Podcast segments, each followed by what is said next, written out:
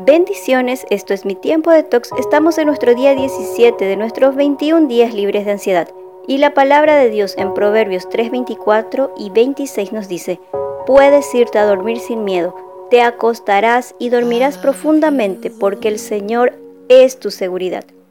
¿Te aconteció alguna vez que estabas tan saturado o saturada por temor, angustia o ansiedad que aquella situación permanecía en tus pensamientos durante todo el día? Tanto que la veías en tu sueño. A mí me pasaba que cuando tenía un problema pensaba tanto en eso que, que lo soñaba y al despertar me volví a encontrar con esa situación, hasta que comprendí la importancia de controlar mis pensamientos. En el cerebro tenemos un área llamada hipocampo, que es la encargada de clasificar la información entrante por importancia a corto o largo plazo y la archiva como corresponde, convirtiendo así los pensamientos en pensamientos temporales o en pensamientos permanentes que pasan a formar parte de quienes somos. Gran parte de esto sucede en la noche mientras dormimos. El rey David dice en el Salmos 16:7, Aún de noche mi corazón me enseña.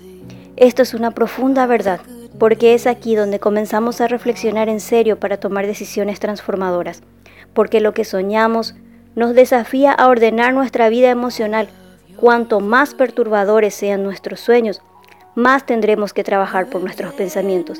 Mientras más persistentes somos con ese pensamiento, mayor fuerza tendrá e influirá en tus decisiones, acciones y emociones. Y si piensas, no, cuando solucione esto ya no voy a pensar en ello ni soñarlo, quizás cuando esa situación externa se solucione, en tu interior ya, ya se había formado parte de ti y como una fortaleza, generando estrés, y ansiedad. Tanto así, sí, tanto así. Por eso es muy importante reflexionar en nuestros pensamientos.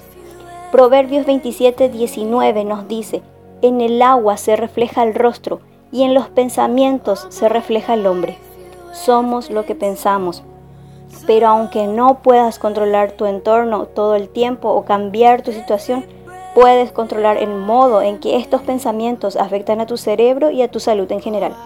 Así que cada vez que tengas pensamientos turbulentos, pregúntate, ¿quiero que esta información pase a ser parte de mí o no?